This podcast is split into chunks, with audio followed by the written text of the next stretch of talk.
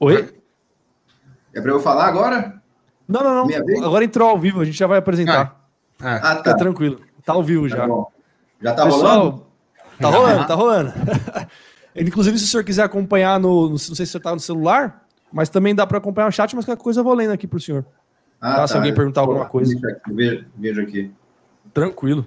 Pessoal, boa noite a todos aí. Sejam bem-vindos a mais um podcast. Pessoal, hoje a gente está num dia diferente, a gente costuma fazer de terça ou quinta, hoje foi na sexta, pessoal. Por quê? Porque ontem a gente teve aula aqui no, no canal, né? Então a gente passou o podcast para hoje, tá bom? Galera, hoje é muito importante o podcast. A gente está com o comandante André, tá? Ele é da Marinha do Brasil, fuzileiro naval, tá? Oficial da Marinha. E amanhã é a prova da Escola Naval, pessoal. Então eu creio que vai ser de grande importância para vocês ter essa motivação hoje de ver uma pessoa que fez o que vocês querem fazer. Tá? Inclusive, ele entrou direto na escola naval. Ele vai falar, ele não fez o colégio, se eu não estou enganado. Mas ele vai se apresentar aí para vocês. Isso aí, né? Então ele vai se apresentar para vocês, beleza? Qualquer dúvida que vocês tiverem, pode colocar no chat. E já vou aproveitar para agradecer aí o Leandro, que é o famoso cavalinho aí, que é o apelido dele. Ele, que ele que indicou o comandante para vir aqui. Um abraço, cavalinho. Tamo junto, cara. Ele tá aí no, no chat. E, comandante, pode se apresentar para o pessoal aí, fica à vontade. Boa noite a todos. Sou capitão de fragata, fuzileiro naval André Guimarães. Para os senhores e senhoras que estão ainda se habituando com essa com esses postos, né? Na Marinha é um pouco diferente da polícia, do exército, da força aérea. O capitão de fragata ele é o equivalente ao tenente-coronel na polícia, no exército. Digo isso para que não fiquem me chamando de capitão. Faz bastante tempo. Gosto muito, mas passou. excepcional, né, que coloca a gente diretamente na ação, mas já ficou lá atrás. Agora estamos um pouco mais à frente. É uma grande satisfação poder participar. É, a gente vê muito na mídia falar sobre os jovens, que o jovem não quer nada, né, e poder estar aqui conversando com os senhores e as senhoras, essa parcela seleta da nossa sociedade, para mostrar que existe outro lado, existe o jovem que já tem a maturidade, já está preocupado com o futuro, está correndo atrás. Então, uma grande satisfação. Quando eu recebi o convite, eu não sabia se ia dizer sim ou não. Eu estava pensando se eu estava preparado para essa, essa tarefa aqui. Porque espero realmente que eu consiga motivá-los. Senhoras e senhoras farão uma prova esse final de semana. É, o concurso ele tem basicamente duas etapas. A primeira etapa é estudar. Então, nesse momento, não há mais o que estudar. Deve ter alguém desesperado, pessoa nervosa, mas os senhores já estão prontos. O que tinham que saber, já sabem. E a segunda etapa, embora ela seja breve, ela é extremamente importante, que é a prova em si. Muita gente, às vezes, está pronto, mas na hora se deixa levar pelo nervosismo e acaba não tendo sucesso na prova. Então, a mensagem que eu trago para vocês aqui é que vocês não deixam de ser quem são depois que termina a prova. Então, essa pessoa que se preparou, que estudou, que correu atrás, ela entra e faz uma prova e ela sai a mesma pessoa. Não sai pior porque não teve um sucesso, nada disso. E cada vez que a gente vence uma etapa, é, ou um fracasso, eu quero dizer, faz parte do processo. Então, lá na Escola Naval temos diversos cenários.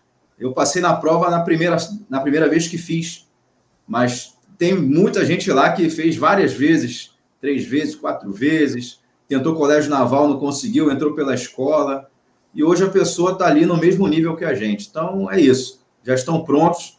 Estou aqui para tentar responder ao máximo para preparar os senhores para essa nova etapa.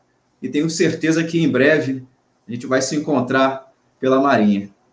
Acho que é Com isso. Certeza. Com certeza. Show de bola. É, o que o senhor disse muito importante é exatamente isso, né? Que todos que vão fazer a prova, todos vão seguir a sua vida depois. Isso é importantíssimo para tirar a pressão, pessoal. Tá? É importantíssimo. O comandante passou de primeira. Eu, quando fiz escola naval, fui aprovado na segunda chance. Quando reprovei na primeira, não passei nenhum concurso, só na EAR. Mas eu não desisti. Né? E tudo aquilo que eu tinha e antes eu tinha tentado colégio naval duas vezes, tentado Epicar duas vezes, nunca tinha conseguido passar. Mas o preparo ele vai se acumulando, né? Você nunca perde. Se você deixar continuar sempre no ritmo, você vai conseguir, né? Não pode desanimar de forma alguma, pessoal. Beleza? Isso é importantíssimo. E a outra coisa que eu quero destacar aqui é a questão dos jovens, pessoal. De fato, hoje, cada vez mais tem mais jovens que estão mais perdidos, mas não é todo mundo, não. Né? Com certeza não é todo mundo. Então, com certeza aqui são pessoas seletas. Só de vocês terem escolhido se preparar para um concurso desse nível, AFA, Escola Naval, SPSEC, ZIT e IME, vocês já são totalmente diferenciados. Independente do resultado de vocês nessa ou em outras provas, vocês serão diferenciados sempre. Né? Isso eu digo por mim, até estava comentando com o comandante que eu fui desligado da AFA, estava contando uma história para ele. Mas a minha vida, ela é muito boa e graças a Deus, aonde eu fui, eu consegui me destacar pelo fato de eu ter estudado para o concurso. Beleza, pessoal? Já vou pedir para todo mundo ir mandando dúvidas aí, que logo mais a gente já vai é, responder, o comandante já vai responder. Bom, comandante, para começar, eu queria que o senhor pudesse, se o senhor puder, falar um pouquinho sobre como foi o processo de escolher ir para a escola naval. Como é que foi essa ideia que o senhor teve? Como o senhor eh, decidiu fazer isso? Claro. Naturalmente, quando você conhece uma pessoa que está numa posição que você está buscando, você nunca imagina como foi o início para ela. Então, na verdade, meu pai é militar, ele é um oficial do Exército, e eu nunca fui muito bem na escola, não. Sempre fui aquele guerreiro que ia me safando, né? Uma final aqui, outra ali. E meu pai estava bastante preocupado. Quando eu cheguei no terceiro ano do ensino médio, e aí ele me perguntou: e aí, guerreiro, qual vai ser? Qual a ideia, né?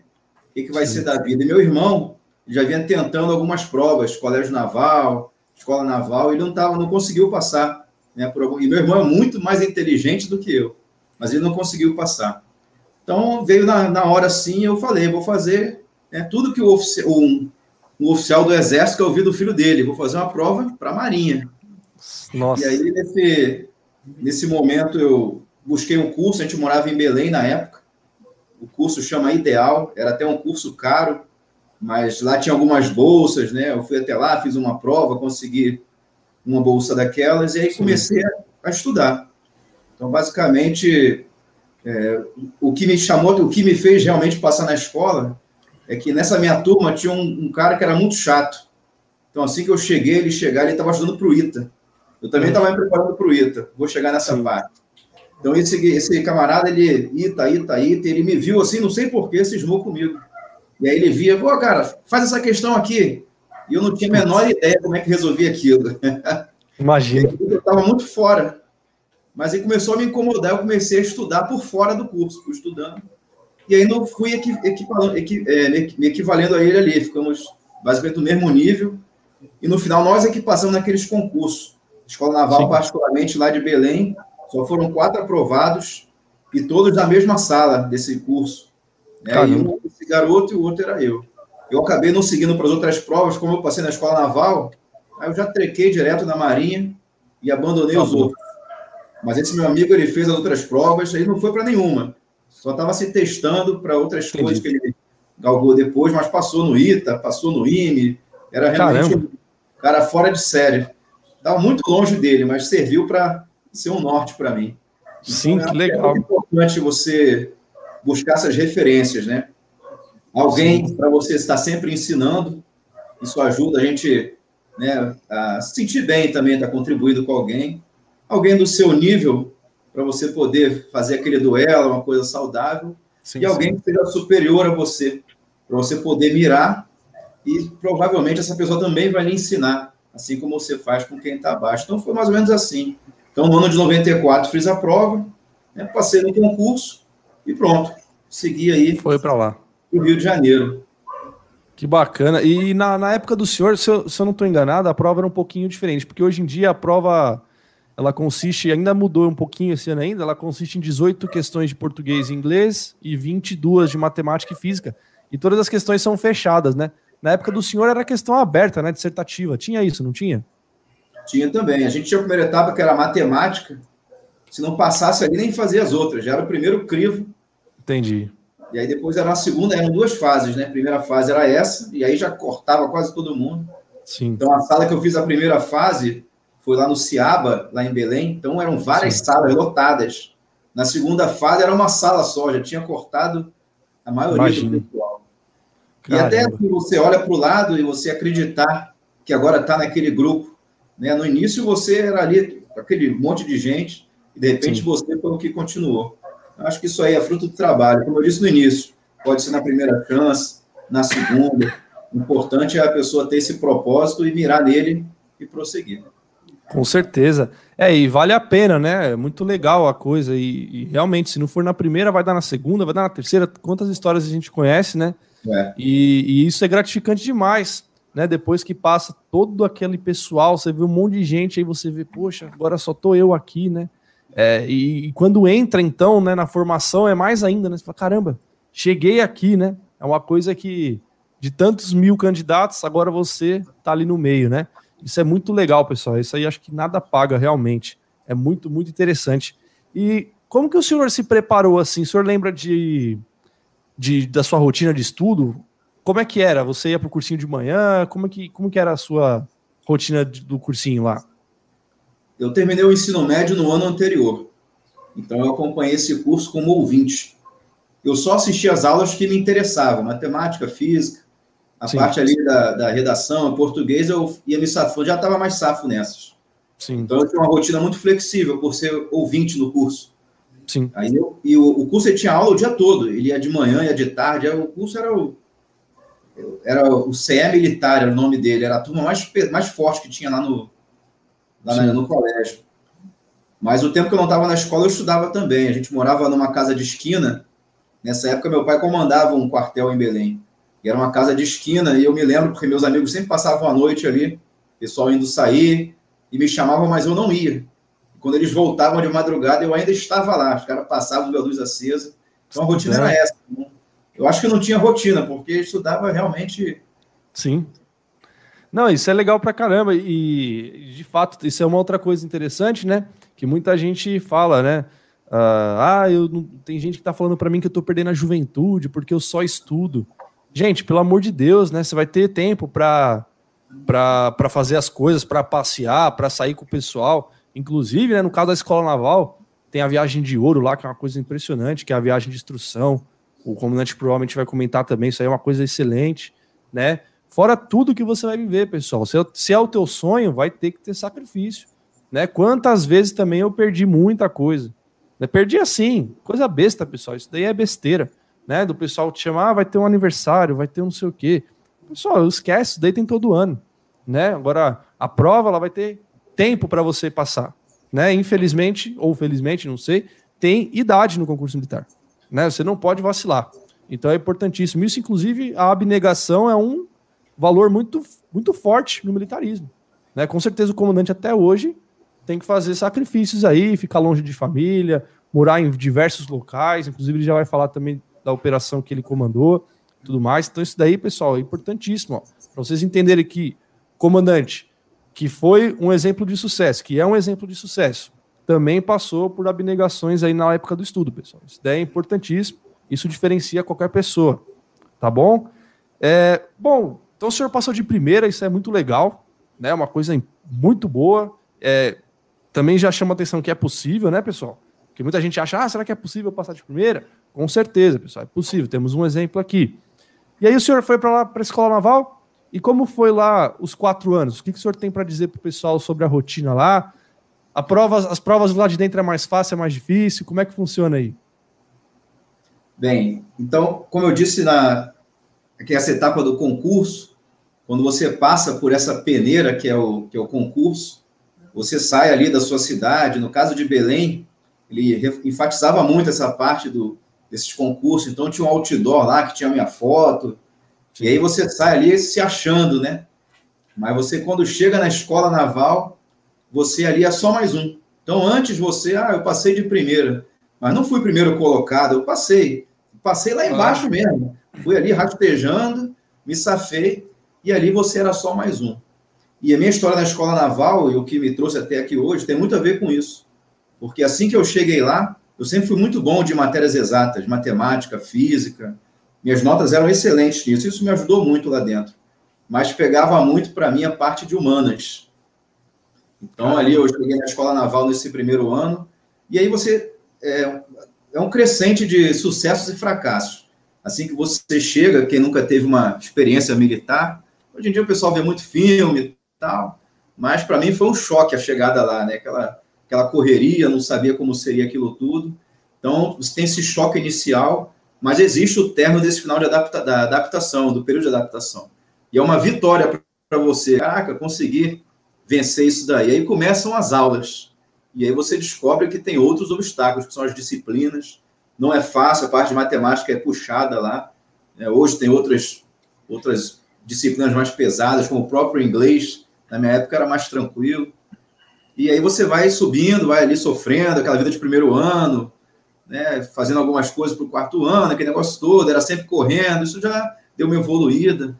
A Escola Naval hoje tem uma infraestrutura melhor, naquela época não era tão bom assim. E eu morava no quartel, né, porque meus pais estavam em Belém. Então, isso é um detalhe muito importante. E aí vencemos essa etapa da, da, da, da adaptação, depois vem o espadinho no meio do ano, e no meio do ano também tem umas férias.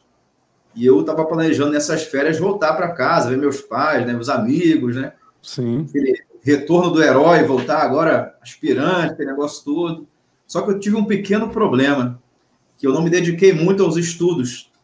Então eu acabei ficando numa final no início das férias, uma no meio, uma no final. Nossa. E eu não consegui viajar. Isso aí me impactou muito, de uma forma pesada na época.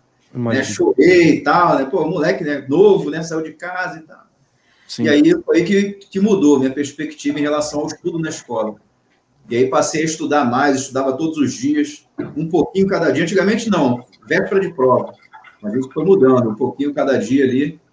Isso foi me ajudando. Também tive um, tinha um aspirante mais antigo que disse que eu não conseguiria ser fuzileiro, porque no primeiro ano eu era o, o 1176, ou seja, o meu número era 176, né?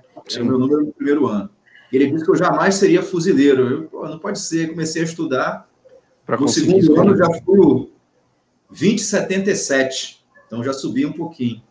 No terceiro ano já fui o 3043. E no quarto ano eu fui o 4027. E os 28 primeiros são os oficiais alunos da escola. Então consegui de alguma forma também. No finalzinho, pelas beiradas, mas consegui estar naquele grupo seleto ali, né, nessa parte intelectual. Isso me ajudou muito, porque é, eu também tive um conceito muito bom. Fui da equipe de atletismo. Fui eu sempre um cara linha dura, mas muito correto. E na época isso era muito valorizado na escola, ainda é, claro, logicamente, Sim. hoje. Uhum. Isso fez com que eu tivesse um dos conceitos mais altos da turma. Isso também faz com que a gente ganhe uma espada, que no final a gente tem que comprar essa espada. E ela é bem Sim. cara para o aspirante na época. Isso me rendeu a espada e tal. Assim, a escola é muito bacana, vale muito a pena. É uma rotina excepcional, estudo pela manhã, parte de física à tarde, quem tem equipe vai treinar na sua equipe. À noite a gente estuda de novo, mas é um clima muito bacana. É uma semana de internato, final de semana vai para casa. Vale demais a pena. Eu sei que aí tem pessoas que vão fazer outros concursos. Qualquer força é bacana, seja Marinha, Exército, Força Aérea. É uma excelente carreira né? E desejo sorte aos senhores na prova aí. Já falei muito, vai perguntando aí, se não me Que isso, fica tranquilo, cara. Isso a gente quer ouvir mesmo. É, isso é muito interessante que o senhor falou sobre a valorização lá dentro. Né? Tem um, um amigo meu, né? O Ikeuchi, que hoje eu acho que ele já, já é segundo tenente da Marinha, fuzileiro também. E ele acabou sendo 01, pessoal. Ele se formou em primeiro lugar da turma dele. Ele recebeu a, ele ganhou a espada também, tudo mais, né? E ele recebeu a espada do presidente da República, pessoal. Então é uma honra isso. Uma honra, tá? Ah, graças a Deus, hoje o presidente vai à formatura, né? Na minha época não ia, né? Mas enfim, na dele foi e aí entregou, pessoal. Entregou na mão dele. Independente de quem seja o presidente, pessoal, tá? Entregou na mão do cara. Ou seja, isso é um, um simbolismo muito grande. A maior autoridade do país vai entregar uma espada para você. Ou seja, o mérito é valorizado lá, pessoal. Tá? E o comandante falou uma coisa interessante. Falaram para ele que ele nunca ia ser fuzileiro. De fato, pessoal, por quê? Lá dentro a classificação define. Né? Quem vai para a armada, quem vai ser da intendência, então sua nota vai definir o teu destino. Uhum. E o cara falou para ele que ele nunca ia conseguir. Ele foi lá e fez. Então é aquela coisa, pessoal, não tem essa história. Tá? Muita gente vai falar para você. Lá na minha época de cursinho, muita gente riu da minha cara quando eu errava. Falava uma bosta lá pro professor né? Falava, oh, errava. Já riram da minha cara, aquela coisa toda. Você, como, como eu disse, né? Quando é moleque, tudo afeta, né? Você fica, pô, fica triste. Porra, esse cara nunca passou. Eu não lembro de ver ele passar no concurso. E ele riu da minha cara, riu de todo mundo que errava, né? Então, pessoal, esquece as coisas. Isso não vai te levar a lugar nenhum, beleza? Então, segue o teu rumo que vai dar tudo certo, beleza? Bom, comandante, antes da gente ir para as perguntas aí, é, Vou pedir para o senhor falar um pouquinho da formatura, qual foi a sensação no dia da formatura, uh, quando o senhor recebeu a espada, né? O que, que o senhor se como o senhor se sentiu, e depois poder destacar algumas coisas assim que o senhor é, acha que é bem legal para falar para o pessoal sobre depois do, da vida de oficial, né? As operações que o senhor fez, o que pudesse ser contado, tudo mais. Tá bem. É, formatura é muito bacana, né? É, é, o coroamento de todo um trabalho que você começou no cursinho, né? Tem gente que começa até antes, camarada às vezes muito novo, tentou o colégio naval ou fez o colégio naval, e a família toda vai te acompanhando nessa, nessa caminhada. Então é, um, é uma conquista, acredito eu, para todo mundo, né? Ver ali sua mãe, né? seu pai, tio, amigo, namorado, todas as pessoas que de alguma forma contribuíram, né? as coisas mais simples que alguém possa fazer por nós no período de estudo fazem muita diferença lá na frente. Então é interessante você trazer essas pessoas para participarem. Foi muito bacana, né? realmente é. Eu já participei de muitas formaturas, foi até difícil buscar uma lá de 98, mas realmente é uma coisa incrível, excepcional essa formatura do quarto ano. E aí é um, é um pouco de, de incertezas também, porque você vinha na escola naval quatro anos, dominando tudo, conhecia todo o sistema, conhecia tudo, daqui a pouco você se forma e acabou. É você Sim. partindo para o mundo, é, ainda tinha uma etapa da, da viagem de instrução, a viagem de ouro, e ainda tinha um pouquinho ali da turma, mas depois daquilo ali é cada um por si, e aí você passa a ser o André Guimarães, não é mais a turma tal, passa a ser você mesmo, cada vai ser responsável por suas ações e, e por aí vai. É um grande crescimento, de fato. Sim. Você perguntou da, da, da carreira das depois. Opera... Isso, aí o que, que o senhor destaca assim da, de algumas operações? A gente sabe que o senhor, inclusive, ele vai falar do livro dele, pessoal, que é Vá para onde a ação acontece. É isso mesmo, né, comandante? Ele vai falar sobre isso também. E ele foi comandante das operações ribeirinhas, pessoal. Para quem gosta de militarismo, sabe que é uma operação muito padrão, pessoal. É uma coisa realmente que é onde a ação acontece, né? Exatamente. E aí, se o senhor puder destacar essa e mais outras e contar um pouquinho mais antes da gente ir para as perguntas. Tá bom, vou tentar. E se eu começar a devanear, faz um sinal Fica aí. Tranquilo. Fica tranquilo. A questão do livro, na verdade, né?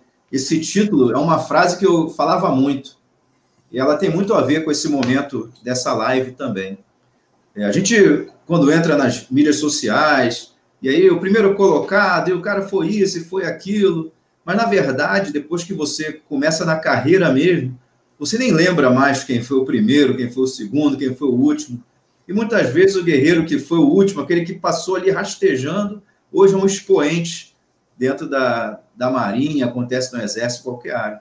Porque o diferencial mesmo é justamente essa frase aqui: é você começar a sair do mundo da teoria e se lançar na prática. O Gustavo fez ali o, foi fazer o concurso, é isso, é você é. sentir o que o seu liderado sente lá na ponta da linha. Só isso te dá é, autoridade para poder falar e ajudar depois. Então eu sei que eu já estou muito à frente do que as pessoas estão vendo essa live. Eu cheguei a convidar outras, outros jovens, não sei se entraram aqui, não, só eu não entendo muito bem. Provavelmente sim. É, ela vai além de quem está preparada para a prova de amanhã. Então, quem está também perdido, porque o jovem de hoje ele não tem carreira, ele visa um estilo de vida.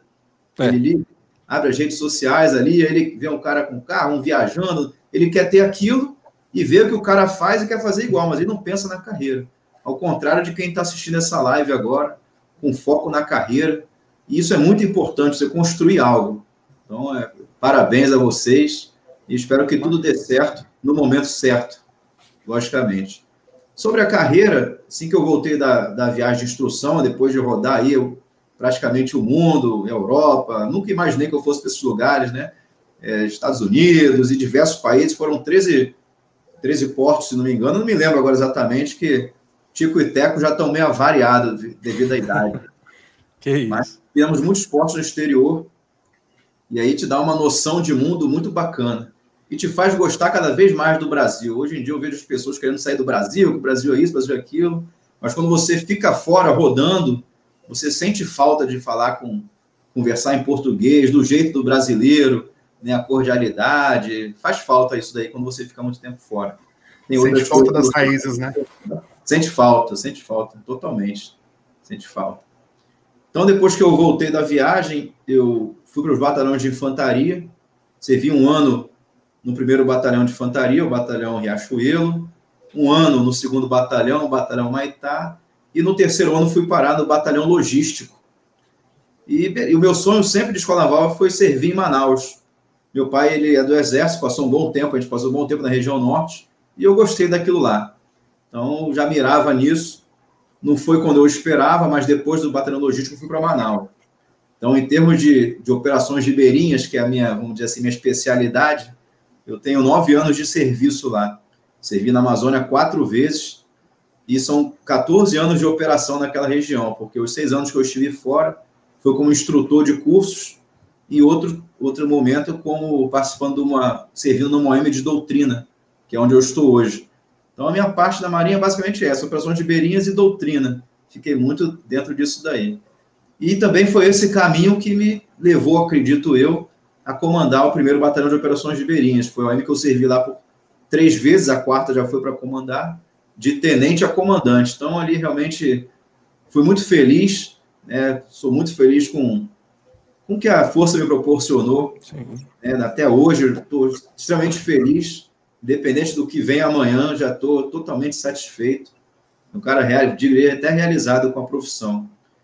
É, na região amazônica, a gente faz muitas missões, a gente faz missões conjuntas, quando envolve as outras Forças Armadas, faz operações interagências com as Forças Armadas, Forças Auxiliares, né, e, e, comecei desde cedo, desde a Operação Timbó, 2003, todas elas são na fronteira, então você realmente vai conhecendo aquela região.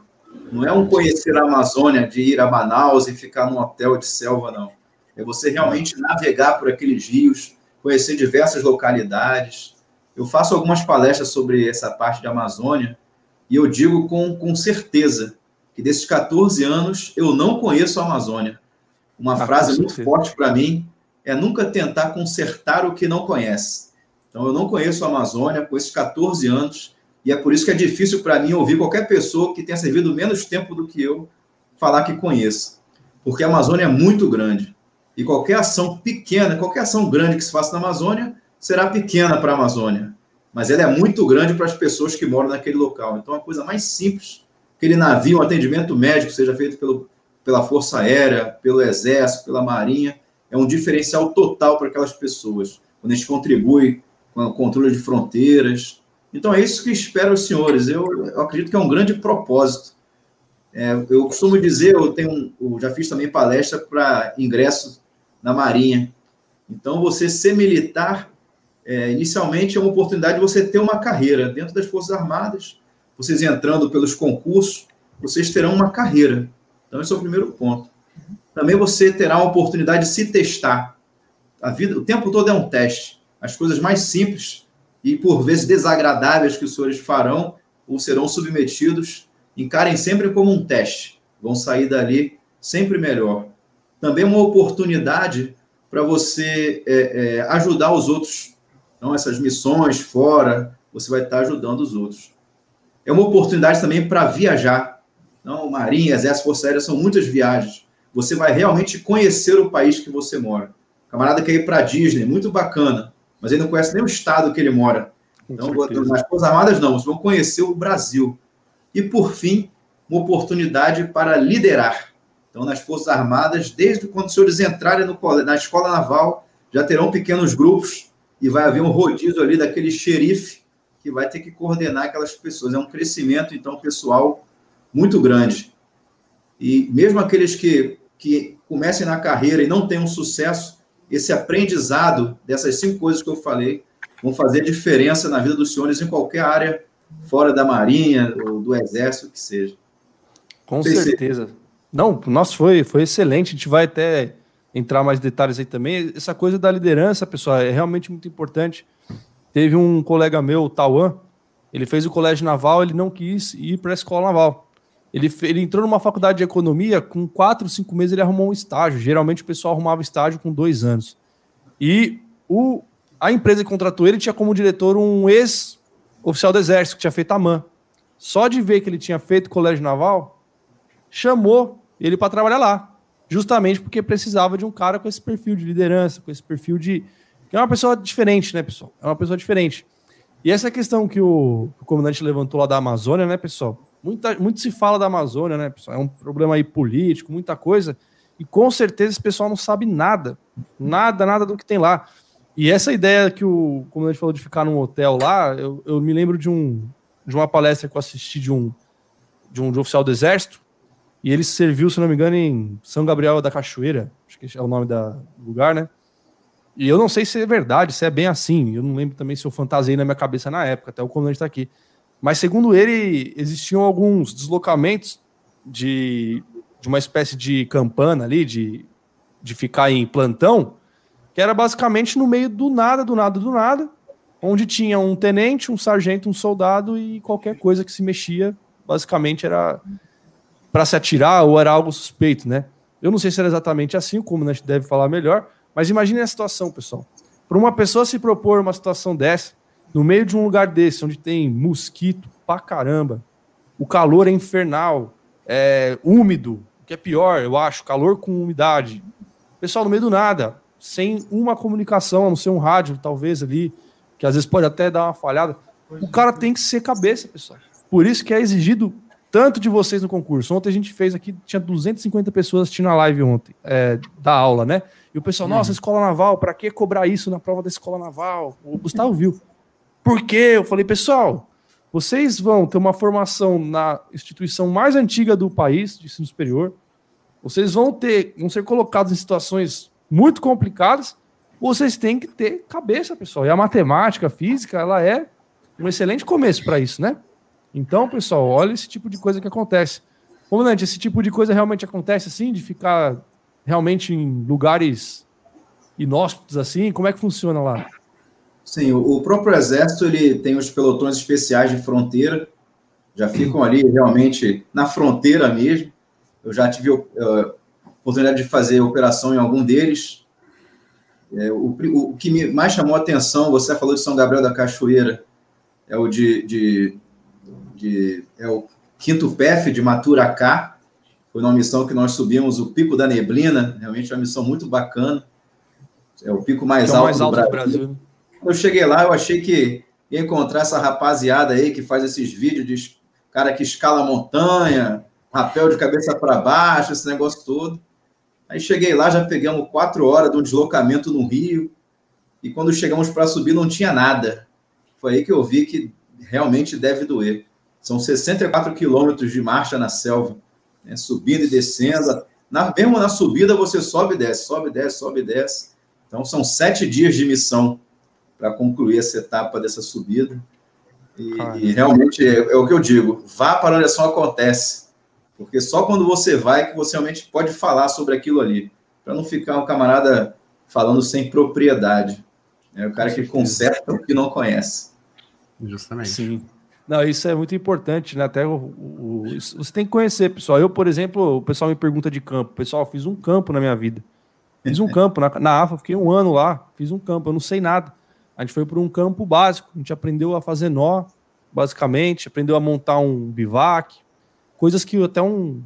Claro, na academia foi um pouquinho mais detalhado, mas é quase o que um recruta, por exemplo, aprende, né, pessoal? Eu não cheguei aí para outras coisas. E vocês têm que ouvir esse tipo de gente, pessoal tá? Pessoas que foram para lá e viram. Isso é, isso é realmente o que é a vida militar. Né? A vida militar não é um concurso público qualquer, pessoal. Você vai conseguir um cargo público e você vai ser um funcionário público. Existem as, a, essa ideia, tem os benefícios, claro, pessoal. Tem os benefícios de um funcionário público, mas não é, pessoal. Que funcionário público que sobe o pico da neblina. Pelo amor de Deus, pessoal. Né? O cara conquistar o pico. Da, se o cara conquista o pico da, das agulhas negras, o cara já é bom. Imagina o pico da neblina, que é o mais alto do Brasil, né? Tem que ser então, muito assim, bom. É, e o pico da, do, da Agulhas Negras o pessoal conquista lá no, acho que se não me engano, no primeiro ano da mão, os caras já fazem lá. Então, quer dizer, pra você ver o nível do, do pessoal, né, galera? Inclusive na AFA também o pessoal vai no terceiro ano, alguns voluntários, quem se sobrar vaga pode ir. Né? Então, pessoal, é muito, muito interessante essa, essa ideia. E, comandante, agora sim, antes de ir para as perguntas, só para o senhor falar um pouquinho do seu livro, que eu acho interessante, inclusive, muita gente às vezes pergunta assim para mim, professor, o senhor tem algum livro que o senhor indica, não de matéria, mas algum livro bacana para ler? Aí eu sempre acabo falando, pô, lê o Sun Tzu, né, o Arte da Guerra, lê esse tipo de livro, que é uma coisa de estratégia, algo assim legal, ou lê alguma ficção, alguma coisa que você goste, para distrair um pouco. Mas o livro do senhor acho que é propício para a galera que vai prestar o concurso. Não os que vão, talvez, esse final de semana, mas para ler depois, né? E sim, quem está aí para outros concursos, ah, é. aproveita e lê, né? Então, ó, o pessoal mandando muito adsumos, é isso aí, pessoal. É... E aí o que acontece? Fala um pouquinho do livro para o pessoal, do que, que o livro do senhor fala. Tá bom. Bem, o livro, ele tem uma característica fundamental, que é zero mistério. Eu leio muitos livros. Foi um vício que eu trouxe dessa época de estudos. Eu, o pessoal até não acredita quando eu falo que eu, que eu leio mais de 100 livros por ano. Mas é verdade mesmo. É um vício que. Então, eu, eu fui extraindo, eu faço vários resumos de livros e fui juntando essas coisas para tentar depois, pensando na, em quem executa. Não estava pensando no, no cientista, no, no camarada que faz os experimentos, não. Pensando em como traduzir tudo isso para a prática de quem está lá na ponta da linha, lá no pelotão especial de fronteira, onde o sinal de internet nem sempre é tão confiável, onde não tem o Google para ele pagar de babiça, né, mostrar um conhecimento de última hora, lá você sabe ou não sabe, né? Então Sim. o livro ele nasceu disso. Ele é um livro sem mistério, então, eu também não conto muitos experimentos, eu vou direto ao ponto. E ele é baseado em cinco princípios que foram me guiando ao longo da minha vida e da minha carreira. O primeiro princípio é o lidere-se. Então, a gente deve ser o líder de nós mesmos. Muitas vezes a gente está criticando, reclamando das coisas, mas falta, às vezes, a gente olhar para a gente mesmo e ver que também temos diversas imperfeições. Então, antes da gente cobrar algo, nós temos que ser o exemplo. Nessa live agora, o que temos são os exemplos da sociedade, do, do jovem que nós queremos na sociedade, que já estão correndo atrás de um futuro, já tem um propósito de vida, um sonho. Isso é muito bacana, nunca percam isso. E não deixem ninguém tirar isso de vocês. Ah, chamou para festa e tal. Não, não é o momento. Vai ter festa depois. Agora foca aí no, no objetivo. Depois da prova, o guerreiro vai para a prova. Sempre dá depois para dar uma, uma aliviada. O segundo princípio, ele tem a ver com a parte de gestão.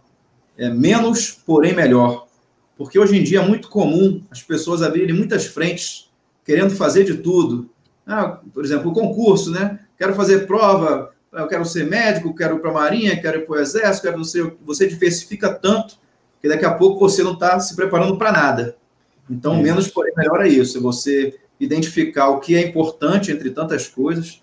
Hoje em dia tem muitas coisas bacanas de se fazer e você saber filtrar isso daí. O terceiro princípio são as pessoas em primeiro lugar. Então, no anterior falamos de processos, de resultados. E agora vamos focar nas pessoas. Não existe isso do camarada que é o tarado do resultado ou que só gosta de pessoas. Você tem que ser bom nas duas coisas. São as duas coisas que caminham juntos. Então, o segundo princípio ele é baseado na cultura, é, na cultura da confiança. Você realmente confiar naquele militar que você colocou lá na fronteira, que ele vai cumprir a missão dele. Não precisa ficar ligando para ele, perguntando se ele já fez. Você preparou muito bem ele e você pagou a missão e ele foi. São os senhores agora estudaram e nós confiamos que farão uma boa prova. O quarto princípio, erros não são fracassos. Então, para você evoluir, indo para a ponta da linha, para você passar no concurso, você tem que fazer, você tem que errar. Você errou uma questão, fica chateado, ficou triste, mas aprende. Aprendi com aquilo, vou evoluir na próxima. Então, erros não são fracassos. Quando a gente enxerga um erro como fracasso, a gente opta pela inação, porque erro zero é igual a zero ação. E o quinto princípio, e o último, é o vá para onde a ação acontece. Então, depois disso tudo, você está pronto não é para ficar enrolando no escritório, nada disso, não. É para você ir lá na ponta da linha para entender realmente o que acontece lá. Foi o que o Gustavo fez na hora Sim. de fazer o concurso. Ele entendeu a dificuldade, o nervosismo, para o camarada não perder a hora. O cara não dorme, quer chegar de madrugada, não sabe se a condução vai estar tá ok, se vai ter um problema no carro. São tantas coisas na cabeça ali do. São tantas variáveis. Então a gente tem que realmente conhecer o que é esse sentimento aí. Então, o livro basicamente é isso. Aí no final de bônus, tem mais dois capítulos. Um que eu falo sobre carisma. Eu entendo que não existe liderança sem carisma. O carisma não é uma coisa, aquilo que a gente imaginava que só pessoas iluminadas têm, não é isso. O carisma ele existe em três níveis. Tem o carisma do nível pessoal, que aquele camarada que ele é tão competente que as pessoas confiam nele, porque ele é bom. Às vezes não é aquele cara carismático que todo mundo que abraça todo mundo, não mas ele é tão bom que as pessoas confiam nele. Tem um carisma do nível social. Esse sim, aquele cara que chega, pô, todo mundo gosta dele, se aproxima. E tem o carisma também do nível da visão. É aquele camarada que ele tem a visão lá longe. Vou fazer o concurso para a Escola Naval hoje, porque eu já me vejo lá na Amazônia, contribuindo lá com o Ribeirinho, aquele negócio todo. Então, se você tiver só um desses três carismas, você já é carismático.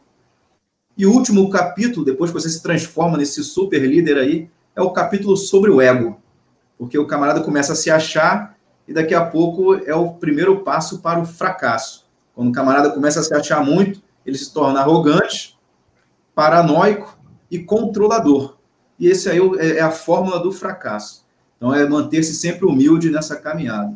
Tem um conceito bacana no livro que quando você se conhece, que é o princípio número um, e você estuda, faz concurso, e você faz crossfit, musculação, você desenvolve o seu autoconhecimento.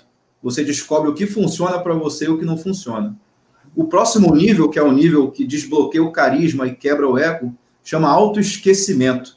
É quando você para de pensar em você. Então você não está mais pensando se eu estou bem ou não. Estou pensando se as pessoas que trabalham comigo estão bem, se o objetivo do meu chefe está sendo alcançado, se o meu subordinado está sendo ali bem assistido. Não estou mais preocupado comigo. É difícil. Mas a partir do momento que você identifica isso, você vai desbloqueando isso. E aí surge o tal do carisma.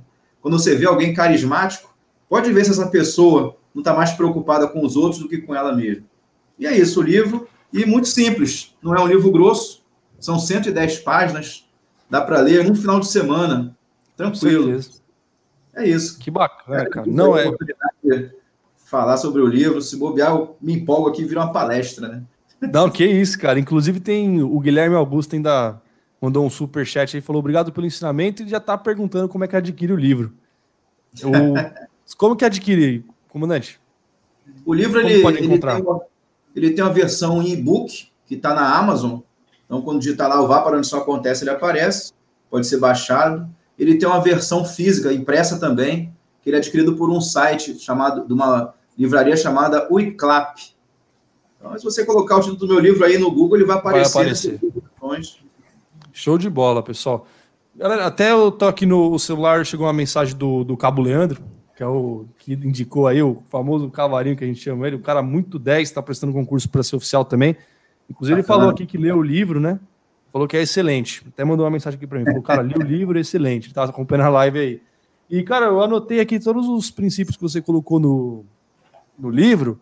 E basicamente isso daqui é para você ser um, um, homem, pessoal, no sentido é. mais amplo da palavra, tá? Isso aqui é uma coisa, não é só para concurso, não, pra, é para vida isso aqui. Liderar-se, pessoal, você tem que estar o tempo todo guiando para onde sua vida vai. Né? E outras, vocês querem liderar os outros, querem, ah, eu quero ser bem sucedido, eu quero ser chefe da minha empresa, eu quero. Mas se você não sabe nem se liderar, né, é complicado. Então é tanto até a parte que o comandante falou, tem todo um autoconhecimento, né, emocional, tudo isso. Esse negócio de gestão que o senhor falou é muito importante, porque muita gente quer, vem perguntar para nós, essa questão, ah, eu quero estudar para a SpaceX, para medicina e para AFA. Pessoal, não dá, né? Tem que ter um, né? Olha lá na frente e vai para cima, né? Então, tem, é, pode prestar os concursos. Como eu digo sempre para vocês, eu prestei todos os concursos, mas o meu foco era AFA, né, pessoal? Então você tem que decidir isso. Ó. Esse aqui foi o, o, Esqueci a patente agora de novo. Eu capitão falei pro senhor que eu. Capitão de fragata. que é equivalente ao tenente coronel, o capitão de fragata falou. Tá? Então tem que ter uma gestão disso daí. Essa ideia que ele falou das pessoas, pessoal, isso aqui é muito importante. Tem muita gente que fala e o pessoal acha, ah, vocês são malucos, mas tem que servir as pessoas, pessoal. Servir as pessoas sempre. Tá? Isso é uma coisa muito importante. Você quer que todo mundo te sirva. Né? Às vezes eu vejo, comandante, o pessoal aí botando a culpa da reprovação em um monte de coisa. É porque minha mãe não incentivou. Aí eu falo pro cara, eu falo, bicho, você falou não para sua mãe várias vezes. Né? Ah, não vou arrumar o quarto. Ah, não vou fazer não sei o quê. Aí agora que é para fazer uma coisa boa, você não vai falar não para sua mãe? Já recebi perguntas, minha mãe não quer que eu vou pro exército. Porra, cara, cresce. Vamos lá, conversa com a sua mãe. Né? Fala, mãe, não é assim. Eu vou te explicar aqui. Às vezes ela não tem a informação. Então sirva as pessoas, pessoal. Né? Não é mandar a mãe pro inferno. Se é um colega aí que fica te, é, não te incentivando, fica aí, que nem o comandante falou, fica chamando pra festinha aí, hora errada, aí esse cara você manda lá para aquele lugar. Né? Mas a mãe não. E mesmo assim tem que servir as pessoas, tem que conversar. Né? Um negócio muito importante aqui que ele falou, erros, pessoal. Erros não é igual a fracasso. Isso daí foi, para mim, foi a melhor, um dos melhores aqui, galera. Né? Tem muita gente que. É, não sei se a Gabi tá aí, a Gabriela, a Gabriela e o Andrew, né? São, são namorados, não, eu sempre falo deles aqui. Tá, né? não, não, no chat. Eu sempre falo deles aqui porque eles falam muito comigo. Os dois foram bem na IAR. Ela falou que foi mal em física, ela falou: Ah, tô com medo de fazer a prova da AFA. Não, não é porque errou na IAR que você vai fracassar na AFA, né? Não, não é igual fracasso, pessoal. O vai para ação, isso daí o, cap, o, capitão de fragata, não vou falar capitão porque já passou, né? já, já faz muito tempo. Nem lembra mais como é que era isso aí. É, é, é, o final de semana, pessoal. E as provas que vocês vão. E nada adianta, né, galera? Você tem que ir para ação, você tem que enfrentar. Né? Hoje eu não faço concurso, mas o Gustavo sabe disso. O Gustavo foi lá fazer esse ano. Eu falei para ele: Gustavo, vai fazer. Porque você não pode instruir pessoas se você nunca passou por aquilo. Você tem que sentir o drama. O ano passado, eu, eu tenho hoje, vou fazer 27 anos esse ano. O ano passado, com 26, eu fiz a prova da Epicar, cara. Porque eu tinha prometido, porque pode se inscrever, né? Mesmo sem idade. Eu tinha prometido para os meus alunos que eu ia fazer. E era uma turma de 20 pessoas. Uma turminha na época do presencial de 20 pessoas. E eu, aquela turma estava indisciplinada e sabiam que eu tinha sido militar no cursinho, né? Falou, essa turma tá indisciplinada, acho que ninguém vai passar. Eu falei, não, tá bom.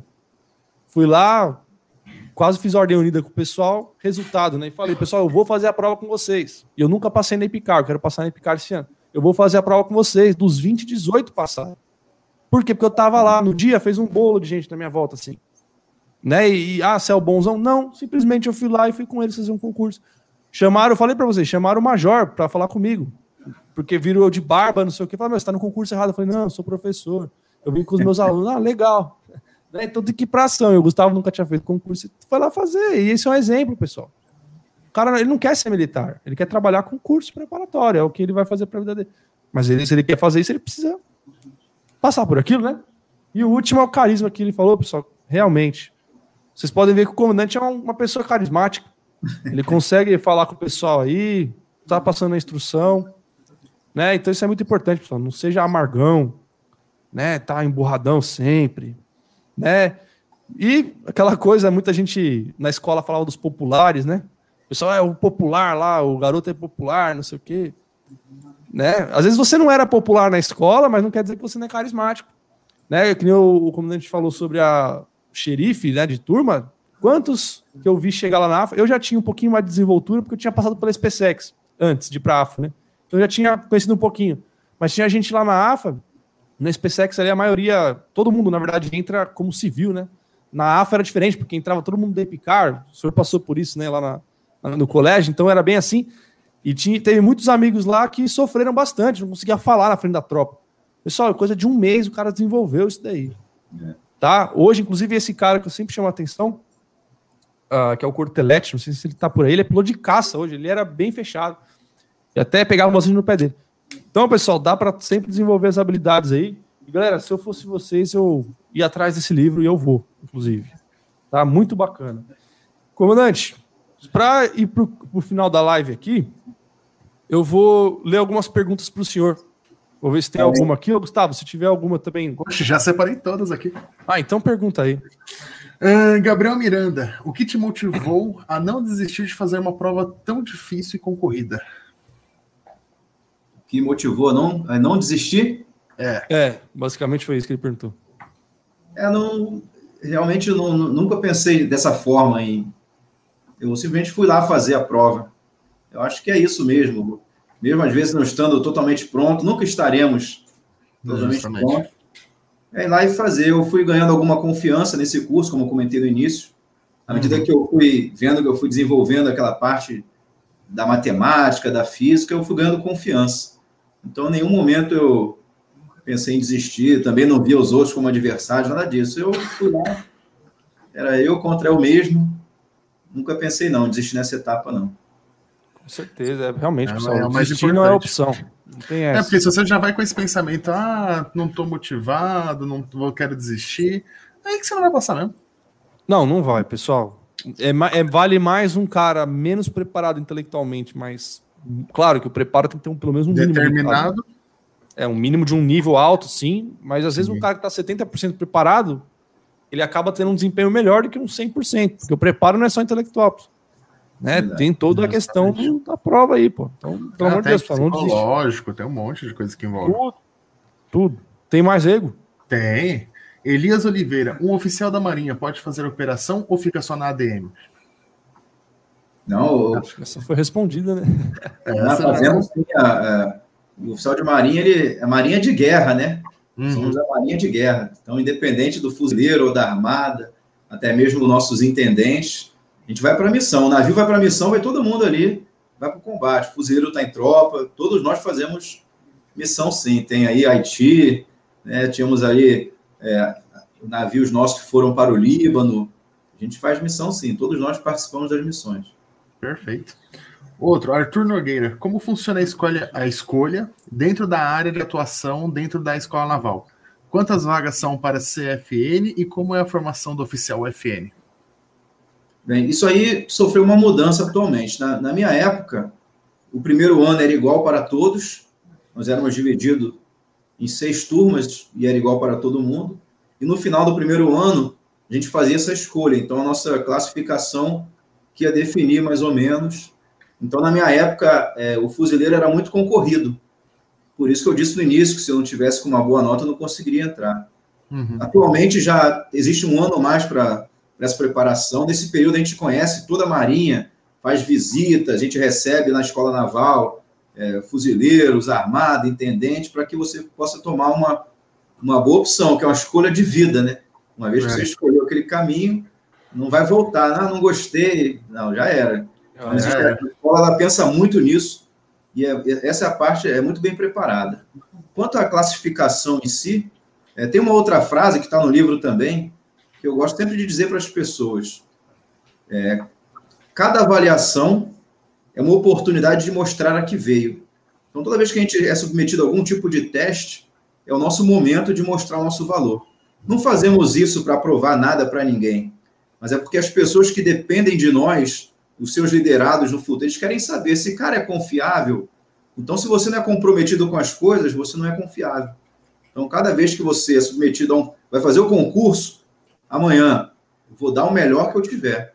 Se eu for o último colocado, se ok, passei no concurso. E lá na escola naval, vou dar o meu melhor. E você vai conseguindo você vai ver que é impressionante quando você dá o melhor, como as coisas acontecem. E mesmo que não aconteça no tempo que você esperava, continue dando melhor a si mesmo, porque uma, uma hora vai chegar. Mesmo que alguém diga para você, cara, isso aí de novo não vai conseguir, continue dando o seu melhor. Essa aí é a solução nas coisas mais simples. Sua mãe mandou limpar o banheiro, então é uma oportunidade de mostrar a que veio. Vai ser o melhor banheiro e é assim que Isso aí. Pequeno. Justamente. Com certeza. Perfeito. Perguntaram aqui como que funciona o ingresso na GRUMEC após formado na escola, escola naval. Bem, é, eu vou falar, né? Conheço sim um pouco, mas lembre-se, eu não gosto de falar o que eu não conheço. Depois sim. que a gente entra sim, na sim. Marinha, existem vários caminhos.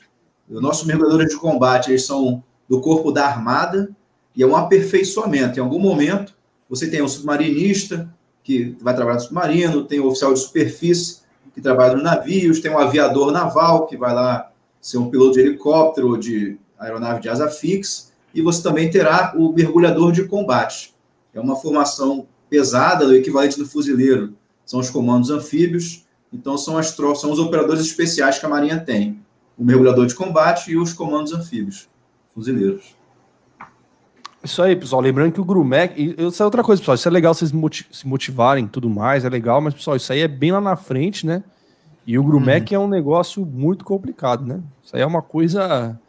É, teve até um pessoal, inclusive até o Leandro deve saber aí, teve até um, uns bombeiros aqui de São Paulo conseguiram terminar o curso lá.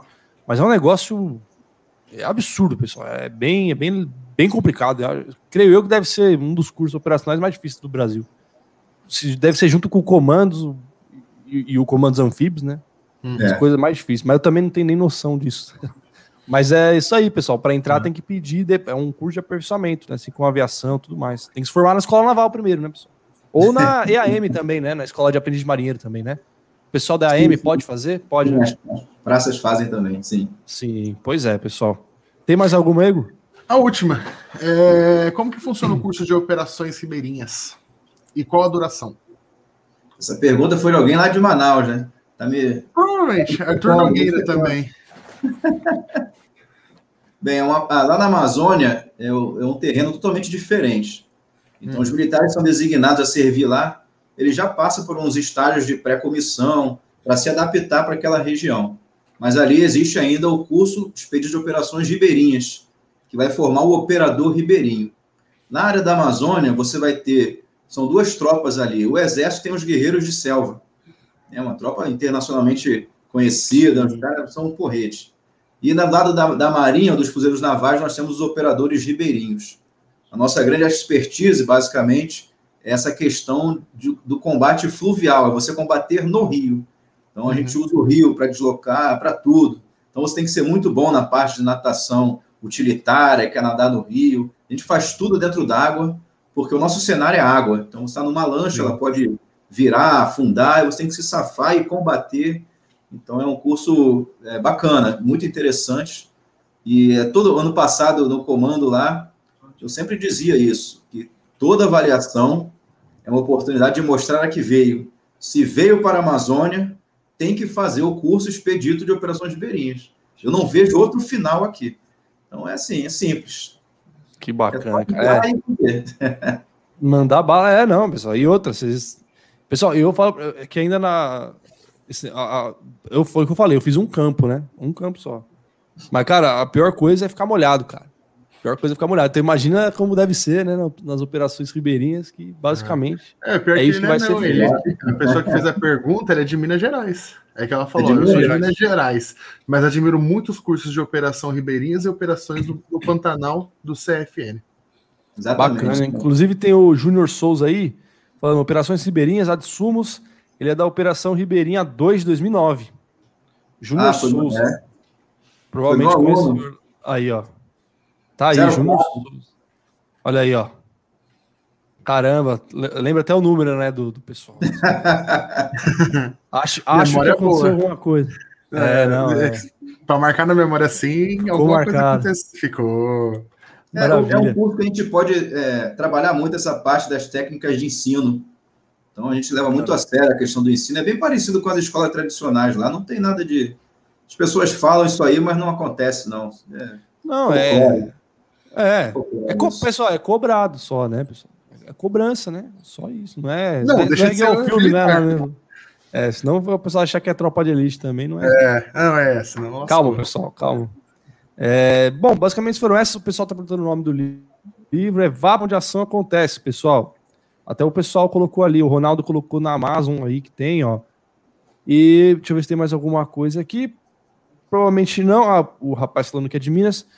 Bom, comandante, basicamente, antes de, de encerrar, só pedir para o senhor passar as redes sociais do senhor aí, para o pessoal que, que, quiser seguir o senhor aí. Acho que o senhor fez um canal, né, também, no YouTube. É, fiz agora um canalzinho. Olha aí, pessoal, então vamos lá se inscrever no canal. É, com essa, certeza vai ser parte, de... essa parte de fazer vídeos nunca foi minha praia, não. Cara, nem a minha, para falar a verdade. Comecei agora a fazer vídeo. Não, mas se adapta, isso aí é. Com certeza o senhor vai, vai conseguir fazer bons vídeos aí, isso aí não tem nem dúvida.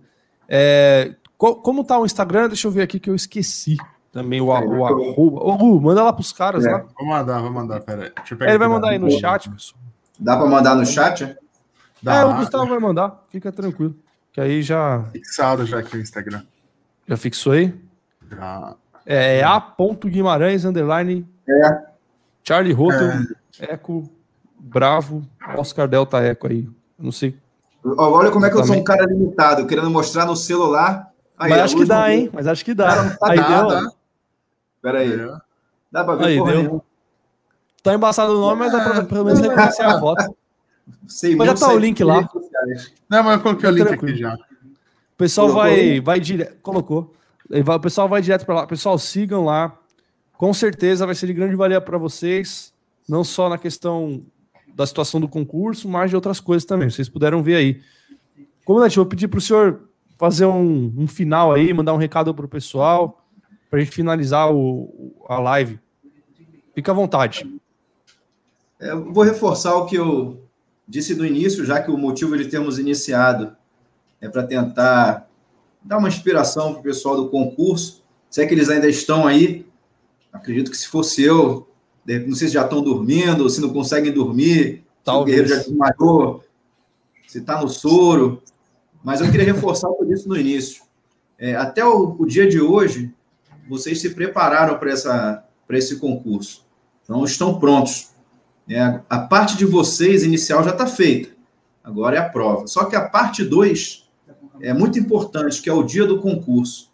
Tinha uma pergunta aqui, foi até do Gabriel também, sobre como é que a gente faz para não ficar nervoso no dia do concurso. Então, a forma de você ficar menos nervoso é fazer o que eu disse no início. A pessoa que entra para fazer o concurso é a mesma que sai. Mesmo que você sente na prova e veja que não sabe nada, deu aquele branco total, você continua sendo você. Você continua sendo a pessoa que se preparou, que estudou, que deixou de sair. Então, você entrar na prova com essa consciência, ela vai te ajudar a você ficar menos nervoso. E aquelas dicas de concurso que vocês conhecem bem, né? Não ficar perdendo muito tempo em questão que não que deu aquela bloqueada, vai avançando, depois volta, né? Não deixa o nervosismo tomar conta. É, eu tenho uma máxima também, eu tenho várias máximas. Esse livro nasceu disso, são várias frases que eu vou dizendo. Quem não se mexe vira alvo. A prova é a mesma coisa. Se o guerreiro congelou numa questão, vai ficar, virou alvo. Então, guerreiro, desloca, avança, senão o inimigo vai te emboscar ali. Tá? Desejo muito sucesso. Espero é, conhecê-los aí pessoalmente em breve, lá na Escola Naval. estarão lá, com certeza estarão lá talvez algum evento que eu vá no Exército, na Força Aérea, encontro também algum dos senhores. Né? Vai ser uma grande satisfação poder conversar e saber se no final todos meus devaneios aqui serviram para alguma coisa. Pelo menos eu acho que algumas lições de vida dá para levar. E quando você traz essas lições para o seu lado profissional, até para o seu estudo diário, ajuda bastante. Então, pessoal, sucesso, tranquilidade e como dizemos os fuzileiros navais, palma no pé esquerdo.